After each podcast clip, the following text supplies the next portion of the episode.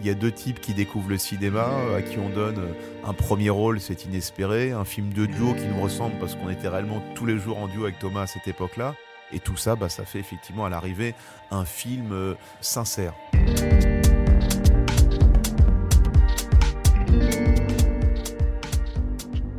C'est avec ces mots que Fabrice Eboué évoque l'aventure Casse Départ, son premier film co-réalisé avec Thomas Njijol et Lionel Steketty.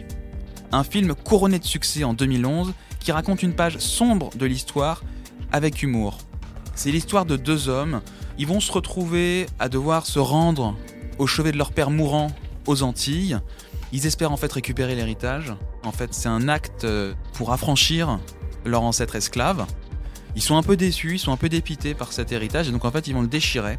Et c'est en le déchirant qu'ils vont retourner dans le passé, au XVIIIe siècle, dans les Antilles françaises, et ils vont devenir des esclaves. Casse départ dans les coulisses de la première comédie française sur l'esclavage. Pas moins de trois réalisateurs ont été mobilisés pour le tournage de Casse départ. J'en ai rencontré deux d'entre eux. Lionel Schetetti et Fabrice Eboué. Le premier est un vieux routard euh, du cinéma. Il a été longtemps premier assistant réalisateur, notamment sur Le Pacte des loups de Christophe Gans. Fabrice Eboué, on le connaît un peu plus. C'est une des figures marquantes du Jamel Comedy Club, aux côtés de Thomas Njijol. Tous les deux vont réaliser ensemble leur premier film. Et on commence avec Fabrice Eboué, qui nous raconte comment il a eu l'idée de Casse Départ. C'est loin maintenant pour moi, Casse Départ. S'il y a plus d'une dizaine d'années, le temps que l'idée germe, c'est peut-être 2009, quelque chose comme ça. On cherchait à faire en tout cas une, une comédie qui nous ressemble, et c'est vrai qu'on était en plein dans, les thèmes d'identité euh, nationale. Puis en échangeant au fur et à mesure. Euh, c'est que rien n'avait été fait euh, sur l'esclavage, ni de sérieux évidemment dans un premier temps. Et moi, c'est pas l'esclavage qui m'intéressait comme terme, c'était le terme de l'identité. Mais je me posais la question, c'était comment aborder ce, thème de, l'identité tout en restant dans une comédie? C'est un sujet extrêmement atypique, voire tabou. Le cinéma français ne s'est jamais emparé de cette époque, ou à quelques occasions. Pour aborder cette thématique extrêmement complexe, Fabrice Eboué un stratagème. Je me suis dit que le, vieux processus finalement qui consistait à, remonter le temps était peut-être le, plus judicieux. Ça permettait de, passer à une époque, en l'occurrence l'esclavagisme, où, là effectivement euh, le problème des entre guillemets de la, de la couleur, de l'identité euh, allait au-delà de tout puisque ça, ça générait euh, ça un génocide, une violence, etc. Donc évidemment mettre les deux époques en parallèle, c'était une façon maligne, je dirais, de mettre en lumière ce qui se passait aujourd'hui et permettre à nos deux personnages de, de prendre conscience de certaines choses. Mais c'est ça qui est intéressant, c'est montrer que quelque part le, nègre de maison existe encore.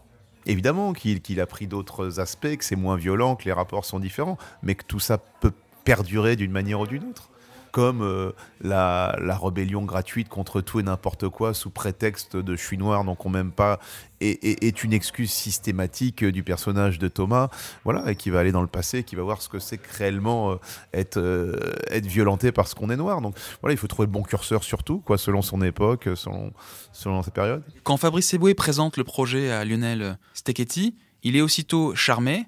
Les deux hommes se sont rencontrés quelques temps auparavant sur le tournage de Fatal Bazooka la comédie de Michael Youn. Ils vont se rencontrer, ils vont parler et il va lui présenter le projet. C'était pas juste de la pure comédie. Euh, voilà un peu un peu potache c'était il y avait euh, voilà il y avait un vrai message qui pour moi n'est pas une comédie euh, comme on l'a dit souvent comédie sur l'esclavage. Pour moi c'est une comédie sur le sur l'insertion sur euh, en fait deux cons et qui bah comment est-ce que voilà tu vas apprendre à, ces deux là à, bah, à, comprendre la réalité d'une voilà de leur de, de, pas oublier d'où ils viennent d'où viennent leurs familles.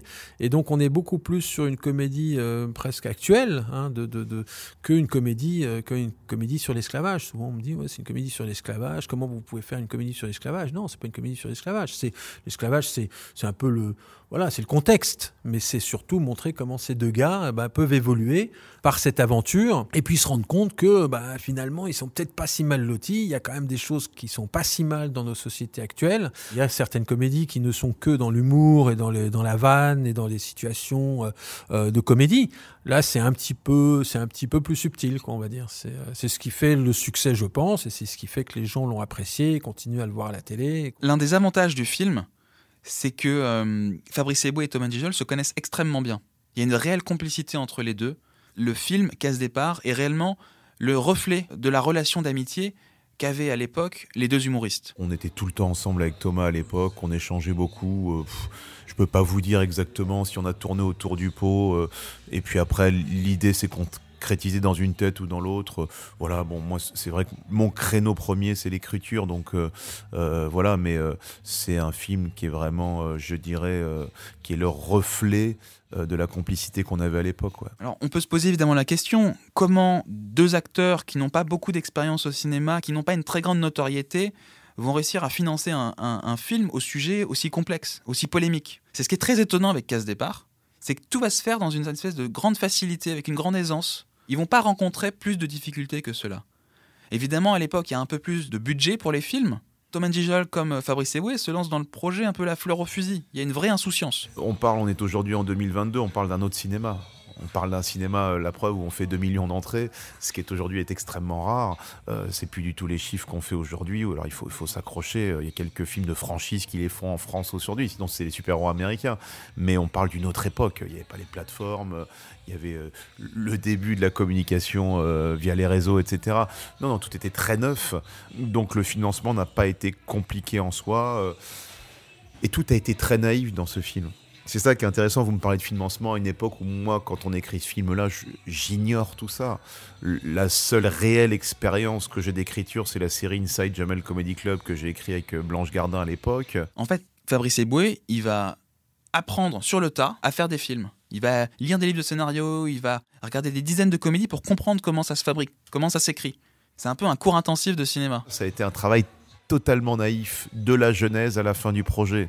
C'est-à-dire euh, la tournée des avant-premières, on découvrait tout. Et puis surtout, sur place, on y va en, meilleur ami du monde avec Thomas, on est là pour se marrer, euh, on découvre ce que c'est que écrire un film au, départ, préparer un film ensuite, euh, réaliser ensuite, on apprend tout sur le moment et on l'apprend dans la bonne humeur, la candeur, la naïveté. Alors, ils ont le financement, ils ont écrit, ils ils ont trouvé les techniciens pour faire le film.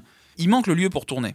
L'idée, c'est de tourner évidemment dans les Antilles, en Guadeloupe, en Martinique, mais ça a posé problème. On est parti, euh, juste le directeur de production, le chef euh, d'éco et moi, euh, là-bas. On a envoyé le scénario euh, à différentes personnes, parce qu'on on tenait évidemment à d'abord tourner dans, voilà, dans les dom-toms. Et on n'a pas pu y tourner, ben, simplement parce que certaines, les personnes qu'on avait contactées trouvaient que, le, que en fait, c'était ce qu'on appelle les béquets, c'est-à-dire que c'était les, un peu les, les, descendants des blancs dans le film, en fait, des esclavagistes dans le film. En fait, les, bon, les, les, gens actuels trouvaient qu'on allait beaucoup trop loin, que c'est beaucoup trop dur qu'il fallait changer le scénario. Donc évidemment, on a refusé, hein, il était hors question de, changer le scénario pour ça. Donc on est parti, euh, finalement, on est parti à Cuba, ce qui était un petit peu l'ironie du truc, quoi. C'est qu'on a quand même tourné dans une, dictature, il hein, faut bien le dire. Et mais euh, voilà, ils nous ont, ils nous ont, euh, comment dire, accepté et accueillis, voilà, merveilleusement. Donc ça s'est extrêmement bien passé, très très bonnes équipes. Tourner à Cuba, étonnamment, malgré la présence très forte de la dictature, ne pose aucun problème. C'est même plus avantageux pour eux de tourner là-bas. Cuba, à partir du moment où tu ne parles pas de la politique actuelle, ou en tout cas des, on va dire, des 50 dernières années, de, de, de voilà, de leur politique actuelle, ça les dérange pas du tout. Bah, au contraire, eux, c'était quand même l'occasion bah, déjà de, de, faire un gros film. C'était financièrement, on a quand même dépensé pas mal d'argent là-bas. On a, voilà, on a fait travailler beaucoup de gens. Euh, donc ça a été, on a été vraiment accueillis euh, vraiment à bras ouverts. On n'a eu absolument aucun problème, ce qui était un petit peu ironique, mais bon. Mais le fait d'avoir tourné à Cuba aussi nous a permis de donner une certaine qualité au film, euh, une qualité artistique, donc ce qui me, ce qui me, ce qui me touchait en, premier lieu. Et, c'est vrai que si on l'avait tourné, je pense, aux, aux Antilles françaises, ça aurait coûté évidemment beaucoup plus cher. Parce que forcément c'est n'est pas les mêmes tarifs euh, des, que ce soit des voilà des techniciens des figurants ou autres. Donc ça a été plutôt une bonne aubaine. Sur le tournage Fabrice Eboué découvre comment on fait un film.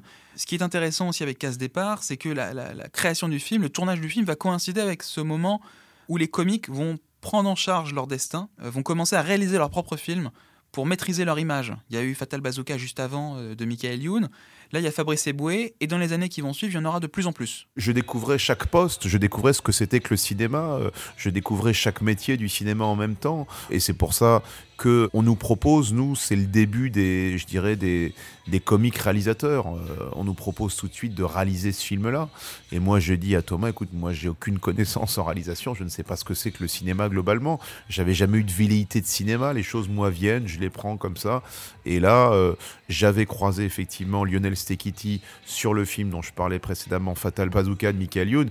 Michael étant un peu dans le même cas que nous, je crois que c'était son premier film en tant que réalisateur. Donc lui, il avait pris en, en premier assistant Lionel, qui est quelqu'un de très compétent, qui lui a fait une école de cinéma aux États-Unis, donc qui est quelqu'un de très compétent techniquement et au niveau de l'image. Et donc, euh, je crois que c'était indispensable. Il fallait pas ça, même si le propos c'est nous. D'ailleurs, c'est un propos qui nous concerne directement et qu'on se raconte. Pour mettre tout ça en image, il nous fallait un professionnel et quelqu'un qui s'y connaisse et qui puisse nous apprendre aussi. Sur un film, tout le monde a un poste extrêmement défini, surtout quand il y a trois réalisateurs. Lionel Steketty va plutôt superviser l'aspect artistique, l'aspect visuel, l'aspect technique. Et pendant ce temps-là, Fabrice Eboué et Thomas Gijol vont plus se concentrer sur le jeu d'acteur. Ils étaient tous les deux devant la caméra, donc ils avaient aussi besoin d'un troisième œil, même d'un sixième œil, on va dire, pour, euh, pour pouvoir euh, ben, un petit peu les, les, les, guider. Mais euh, Fabrice étant un très bon directeur d'acteur, il savait très bien ce qu'il voulait. Donc ça a été très complémentaire sur ce film. Et c'est vrai, vu le sujet du film aussi, qui était quand même petit peu délicat, quoi. Je veux dire, on a quand même eu beaucoup, beaucoup de critiques à la fin du, des critiques très positives, mais aussi quelques critiques négatives. C'est vrai que moi, en tant que, euh, voilà, en tant que blanc français, euh, voilà, que très loin des soucis ou des thèmes du film, ça aurait été, je pense, euh, encore plus difficile si moi je l'avais signé seul. Ça, c'est, ça, c'est une évidence. Alors, on peut se poser la question pourquoi deux acteurs sans réelles compétences techniques se lancent dans ce film? En fait, tout repose sur le sujet. Fabrice Eboué, lui, il se sent extrêmement légitime pour faire le film. C'est un sujet qui le touche personnellement, et c'est pour cette raison qu'avec Thomas Njijol, ils insistent, ils persistent pour réaliser le film. Euh, malgré le fait qu'ils n'ont pas les compétences techniques pour le réaliser. Un réalisateur, c'est quelqu'un qui porte le sens et l'âme du film et qui va diriger ses équipes pour retranscrire ça le mieux possible. Donc vous pouvez être un génie de l'image, si vous n'avez pas la philosophie du film, si vous ne portez pas ça en vous, euh, ça donnera rien. Et il y a des génies de l'image qui font essentiellement des films de commande, parce qu'ils ne sont pas capables d'amener un propos. Euh, c'est toujours un grand débat qu'on a. C'est assez rare pour le noter, malgré le fait que tous les réalisateurs sont novices, il y a eu une entente parfaite entre les trois hommes. Il n'y a eu aucune guerre d'ego. J'ai parlé de la bonne humeur de ce film par sa candeur, par sa naïveté, euh, par le côté nouveau. C'est aussi cet équilibre qui a permis que ce film existe de cette façon et d'avoir une super ambiance de plateau parce que tout le monde avait la responsabilité puisque c'était notre premier film à tous les trois. Un film qu'on partage et je suis très heureux de l'avoir fait comme ça parce que ça me semble juste et c'est ce qui a permis d'avoir 6-8 semaines de bonheur. L'ambition de l'équipe est de parler de cette période avec réalisme. Le sujet est extrêmement touchy mais ils veulent montrer tout à l'écran, du marché aux esclaves à la cale du bâtonnet grillé. Les images d'ailleurs sont souvent extrêmement dures dans le film. Le quotidien des esclaves y est d'ailleurs reconstitué avec soin. Je sais que quand j'ai écrit, j'ai dit le plus important, c'est que malgré tout, on voit tous les moments de l'esclave. Euh, alors il y a la vente, mais il fallait un moment où il soit dans la cale du bateau, puisque c'est quand même la représentation de la déportation de, l'Africain. Euh, et donc c'est ce moment-là, c'est pour ça qu'on c'est pareil, on voulait qu'il soit sombre, qu'il soit dur. Et je peux vous et, et cette journée de tournage d'ailleurs a été dure parce que euh, ils, étaient tous allongés pendant toute la journée. Il fallait tourner ça rapidement, etc. Il y avait des gouttes d'eau qui tombaient, machin, etc. On voulait pas, euh, euh, je dirais, rendre l'époque drôle. C'est pour ça que même si nos personnages le sont de par leur tribulation, on a voulu garder un cadre, un cadre dur qu'on voit rarement dans une comédie d'ailleurs. C'est ça qui fait la force aussi du film, Casse Départ, c'est que l'image, c'est pas l'image d'une comédie classique. Une image de comédie classique, elle est souvent sans relief, elle a pas d'ombre, alors que là, elle a beaucoup de zones d'ombre. C'est une image vraiment de drame historique. C'est aussi l'ambition de Fabrice Eboué. Dans tous ses films, Fabrice Eboué, il veut réaliser des comédies qui sont extrêmement soignés. C'est sûr ce que j'essaye de faire, euh, en tout cas moi, dans mes films, que ce soit ensuite le, crocodile, que ce soit coexister, que ce soit barbac, c'est toujours conserver la, dureté du cadre. Je pense qu'on a toujours tendance à penser qu'une comédie, il faut absolument que tout soit too much ou tout soit caricaturé. Non, je pense que quand on a envie de dire des choses, euh, de critiquer une époque ou autre, on peut faire aussi évoluer les, les personnages d'un certain réalisme. Dans ce contexte, il faut évidemment que le jeu des comédiens suive et il doit être extrêmement sobre, le plus sobre possible. Il n'y a aucune improvisation ou très peu. La comédie se mêle sans cesse au drame. C'est toujours les personnages qui vont apporter la comédie, c'est pas les situations. Il y a notamment une scène qui est très marquante, c'était d'ailleurs l'affiche du film. C'est une scène où les deux personnages vont se retrouver en sous-vêtements au marché aux esclaves. la scène, elle fait pleurer, la scène, elle est très émouvante, elle est très forte. On, ressent leur souffrance. Et il y a un détail qui fait pleurer à la salle, c'est que euh, les deux acteurs portent des caleçons rouges et jaunes. Je sais plus si les couleurs sont mentionnées dans En tout cas, moi, je voulais des couleurs très flashy où vraiment on commence sur eux en gros plan et quand on recule, voilà, on, en fait on rit pas au début du plan et puis dès qu'on voit les deux, les deux types en caleçon, on se marre alors que c'est alors que c'est hyper dramatique, quoi. C'est, c'est, et ça a été une des scènes. C'était, il y a eu cette scène-là et la scène de la cale qui ont été euh, bah, assez compliquées, je pense, pour les deux comédiens parce que bah, tout d'un coup, en plus, euh, euh, la scène du, marché, on l'a tournée dans un vrai marché à esclaves hein, à la Havane, qui était voilà, le, vrai truc qu'on a évidemment transformé parce que là, c'est un musée. Mais ça a été, voilà, il y a quand même pas mal d'émotions parce qu'on s'est dit bon, on est en train de faire un truc qui est supposé être drôle, mais voilà, avec ces, figurants euh, qui étaient là. Euh, je veux dire, c'était quand même, euh, voilà, il y a un côté, on, on rigole, mais bon, c'est quand même, bon, ça s'est passé, les gars. Donc c'était quand même un peu, un peu particulier. Autre détail extrêmement important, dans le film, tous les personnages blancs sont racistes. Aucun personnage n'est là pour rattraper l'autre. On sauve le, plus jeune, l'enfant.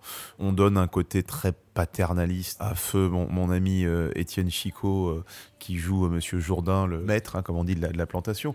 Après, évidemment, on n'était pas là pour la complaisance, on était là pour décrire une époque en une heure et demie. On n'a pas le temps de, forcément de, c'est pas racine. je veux dire, on n'a pas le temps non plus de nuancer. Les rapports de cette époque-là n'étaient que brutalité, forcément, même s'il y a certainement des histoires dont on pourrait tirer qui sont peut-être certainement différentes, mais je dirais, si on prend dans la globalité, c'était quand même un, rapport d'oppression, euh, de violence, de génocide permanente. Réalisé à trois, ça s'est plutôt bien passé. Par contre, monter le film à trois, beaucoup plus compliqué.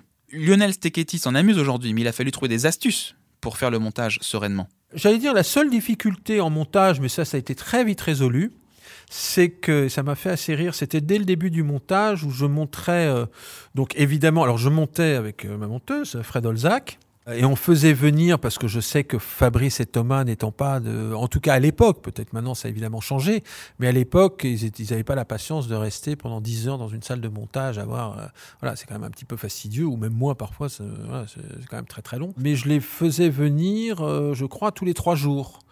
Et les deux ou trois premières fois, je les faisais venir un par un parce que l'un n'était pas disponible ou je ne sais quoi. Et euh, je me souviens d'une scène où, euh, je ne sais plus lequel des deux, mais bon, ton Fabrice arrivait, disant Ouais, non, la fin de la scène, il faut finir par moi, il faut finir par ma réaction. Ok, très bien. je regarde, ça marche, moi, j'ai pas de problème, hein, je veux dire, voilà. Et deux jours plus tard, Thomas arrive et la même scène, il me dit Ah non, non, non, non, mais moi, non, non, il faut finir par mes réactions. Bon, là, j'ai dit bon, Ok, ça va pas se faire comme ça, les gars.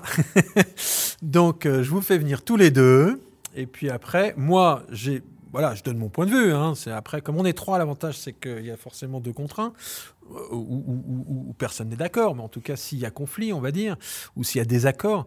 Donc là, en tout cas, voilà, j'ai appris que quand on fait un film avec deux comédiens, voilà, euh, qui, en plus s'ils sont co-réalisateurs, il faut évidemment faire le choix euh, d'avoir tout le monde ensemble, parce que sinon c'est bon, un petit peu un petit peu insupportable. Mais je me souviens pas sur casse départ de, de, voilà, on n'est pas vraiment de conflit. Il y a quelques scènes qu'on a retirées pour des raisons, c'est un peu autocensuré, surtout ce qu'il y a des scènes qui avaient plus trait à l'homosexualité de l'un, de l'autre. Voilà, bon, bah, c'était un petit peu lourd, donc euh, on s'est dit, bon, ça va peut-être pas plaire à tout le monde, c'est un petit peu hors sujet.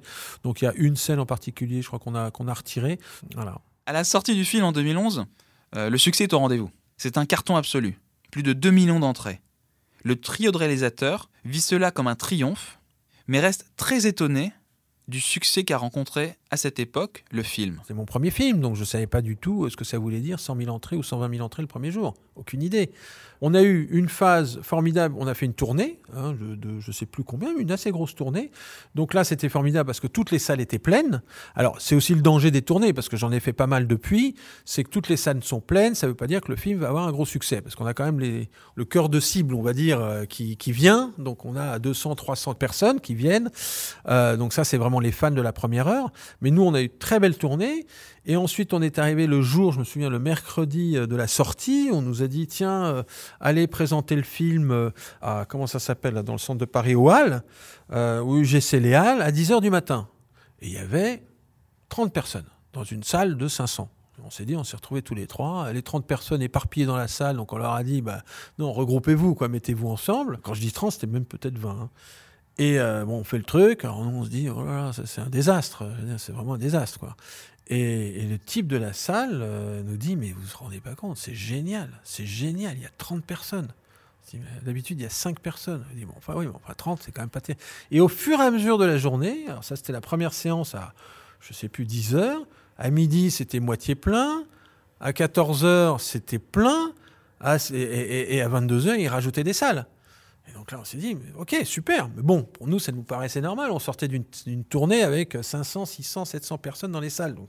Et c'est vrai que le soir, la premire sortie, enfin le, soir de la sortie, on était chez, c'était Mars qui distribuait. Et Célérier nous annonce le chiffre de, je crois, 120 000 personnes.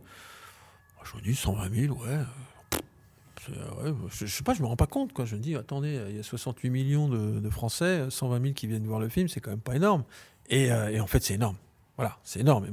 en particulier, quand je vois les résultats maintenant, c'est vrai que c'est absolument énorme. Casse départ ne passe pas inaperçu. Évidemment, le film a beaucoup de succès, donc le film s'attire aussi beaucoup de critiques. Beaucoup sont négatives, pas forcément dans la presse, mais parmi les spectateurs qui sont un peu décontenancés par ce film qui ose se moquer de l'esclavage. Comme j'ai toujours dit, je comprends qu'il y ait des gens qui étaient euh, un peu froissés par, euh, par casse-départ, même si je pense qu'ils n'ont pas voulu en tout cas aller au bout du film et saisir forcément le propos du film. Après, je pense que chacun a son sacré, je peux comprendre ce soit... Moi, je, cite souvent cet exemple-là. Mon grand-père maternel euh, a été en captivité pendant la Seconde Guerre mondiale en Pologne et euh, pour lui, un, film de Roberto Benigni, La vie est belle, c'est inconcevable de faire un film là-dessus. Alors lui, il a vécu dans sa chair, mais pour lui, euh, il a perdu des camarades là-bas, il n'accepte pas. Donc voilà, je comprends que chacun ait son sacré, ça n'empêche que moi, Roberto Benigni, son film, je trouve qu'il est super, que c'est très beau. Que donc, donc voilà, après, c'est le, point de vue de chacun que je respecte. Moi, en tout cas, comme je dis, la force de ce film, c'est sa sincérité. Et puis c'est aussi sa résonance, parce que même si on va dans le passé, ce qui était intéressant, c'était le traitement de l'homme noir ou métis dans la France actuelle. C'est ça qui m'intéressait comme j'ai dit tout à l'heure, c'était passé par le passé pour mieux traiter le présent. C'est pas juste une très bonne comédie comme Les Visiteurs où on se contente de changer d'époque pour faire marrer. Il y a aussi un propos dans ce film. C'est pas comme quand tu fais un spectacle, hein, tu vois pas les salles pleines tous les soirs, machin, même si on l'a fait en avant-première. Non, après le plaisir, surtout pour des gens de scène, moi je me rappelle, une fois que le film était sorti, m'est arrivé d'aller me glisser dans des salles pour entendre le, rire des gens. Parce que ça, on l'a quand on est sur scène, mais on l'a pas finalement euh, quand on est euh, au cinéma. Le succès est tel que le film traverse les frontières et même à Hollywood, il y a un réalisateur qui voulait l'adapter, qui voulait en faire un remake américain. Mais les États-Unis ont un rapport très complexe avec cette période et ce sujet et le projet a capoté. Vous savez euh, qu'à ce départ, à un moment, John Singleton, le réalisateur de Boys in the Hood, l'a vu et il voulait l'adapter aux États-Unis. Finalement, ça s'est pas fait. J'ai toujours pensé que ce, pour moi, c'est une bonne chose que ça ne se soit pas fait, parce que je pense qu'aux États-Unis, ça aurait été accueilli euh, un peu à boulet rouge, à coup de boulet rouge, parce que on sait que c'est un sujet qui est très touchy, voilà. Casse départ est devenu un classique, multi-rediffusé à la télévision, et avec le recul, Fabrice Eboué est très fier de ce film. Ce dont on se rend compte avec Casse Départ, c'est que dix ans après, il passe tous les ans à la télé, tous les ans il fait des bonnes audiences et tous les ans les gens m'en reparlent. Et donc c'est devenu un, classique, il faut le dire, euh, et un classique familial et, qui dépasse euh, les générations qui l'ont connu en premier aujourd'hui. Donc voilà, le, le bonheur du film Casse Départ, il est là, c'est que le film reste. 12 ans plus tard, Casse Départ reste en tout cas ancré dans les mœurs. Premier film français sur l'esclavage, Casse Départ reste seul dans sa catégorie au box-office encore aujourd'hui. Il n'y a pas eu, après le succès du film, beaucoup de fictions françaises qui se sont parées de cette époque. Il y a eu seulement un téléfilm avec Joséphine Ange Gardien, ce qui rend Casse Départ d'autant plus rare.